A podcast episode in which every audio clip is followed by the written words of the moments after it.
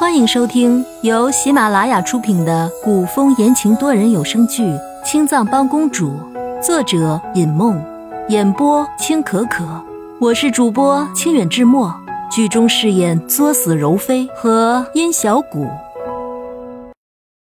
第四十六章，京城城门大开，百姓夹道欢迎，銮驾前二十四路御林军开路。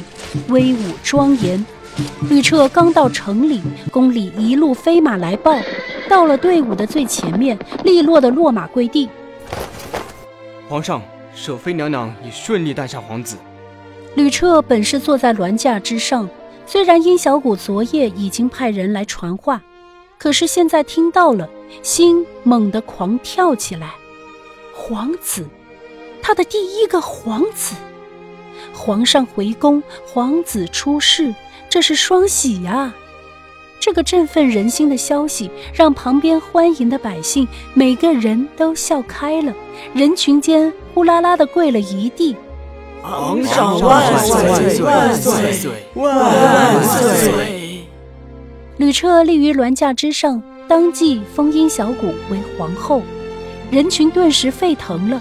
原本跪着的人突然站了起来。吓得御林军全面戒备，没想到人群竟然只是在挥手山呼，一时间呼声此起彼伏。皇上万岁万岁万岁万万岁万岁！皇后千岁千岁千岁千岁千千岁！吕彻看着欢腾起来的人群，心里久久不能平静。殷小谷还在宫里睡着。封诏就已经送来，太监总管一直等到殷小谷睡醒。殷小谷睁开眼睛，第一个反应就是去找魏一白，可是屋里却没有魏一白的影子。太监总管以为殷小谷是在找吕彻，脸上堆着笑，凑上去，细着声音，生怕惊扰到殷小谷。娘娘方才还睡着的时候。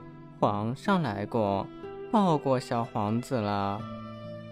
殷小谷这才回神，见外面已经天光大亮，只以为今天早上看见的魏一白是幻觉，身子不能动。殷小谷躺着，公公来是有什么事情吗？太监总管就等着殷小谷这句话，笑得满面喜气。娘娘，皇上早上就下了封诏。册封娘娘为皇后，奴才带了诏书过来，只等着好日子宣读呢。殷小谷听了，眉眼也带上喜色。有劳公公了，臣妾谢过皇上。太监总管见殷小谷听了，点点头应下。奴才这就给皇上回话去。哎，公公。殷小谷突然叫住太监总管：“皇上如果在宴请朝臣，请一定要让皇上等宴席之后再过来。若是皇上突然离席，怕是有朝臣觉得皇上不够稳重。”太监总管连连应下，出去了。正在因为小皇子诞生而宴请群臣的吕彻，听说殷小谷醒了，急着就要退席。太监总管劝了又劝。吕彻才找了个借口，暂时离席。出了宴席，就上了等在后面的马车，一路到殷小谷的寝宫。殷小谷听着一路含着喜气的通报，背过身不理吕彻。吕彻哪管得了这些，冲上去轻轻揽住殷小谷的肩膀。小谷，小谷，连着叫了两声，才觉得不对。再看殷小谷，正在生气呢。吕彻赶紧揉揉殷小谷的脸，解释道：“朕只是中途借口离席，这马上就要走了。”听吕彻这话，殷小谷心里就软了。昨天夜里，他以为自己快死了，刚生下小皇子就睡了过去。从下午醒来到现在，还没有看见过小皇子一眼。别人都看过小皇子，就他这个娘亲到最后才看到。殷小谷心里本就难过，现在看见吕彻，心里的委屈一下子就涌了上来，抽抽搭搭的止不住哭泣。看着殷小谷这样，吕彻哪里还有心思回宴席？这就想不走了，抱着殷小谷又是哄又是骗的。殷小谷堪堪止住泪水，推开吕彻，泪眸瞪着吕彻。吕彻一瞪眸子，他辛辛苦苦的从前面宴席跑下来。就为了看一眼殷小谷，结果殷小谷却闹起脾气，吕彻跟殷小谷计较上了。看着吕彻飘飘的摆袖，毫不在乎似的，殷小谷的心中更是难过，哭得泪如泉涌。等吕彻走了，殷小谷还在哭，那边的老嬷嬷就把小皇子从宴席上抱了下来。原来吕彻没有忘记他。知道是他想小皇子了，殷小谷这才破涕为笑，心里啐了一口吕彻，让老嬷嬷把小皇子放到自己的枕边，看着红彤彤的小皇子，殷小谷的心里又是一阵柔情。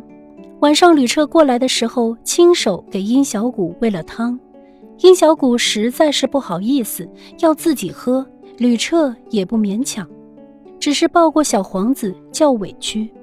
朕亲手给你母后喂，你母后居然还嫌弃。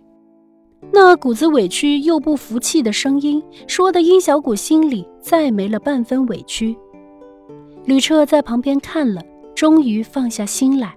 小皇子满月的第二天，便是封后大典，殷小谷成为幻夜国的一国之母。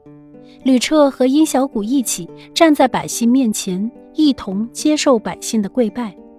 吕彻执着殷小谷的手，在殷小谷耳边轻声地说了一句：“往后可别再说不理朕，这种话，朕听了会难过。”未曾想过吕彻会在大庭广众之下说这种话。殷小谷羞得满面通红，听话的点了点头。观众朋友，感谢您的收听，欢迎订阅、点赞和评论哟！公主带着殷小谷已外出，下集见。心。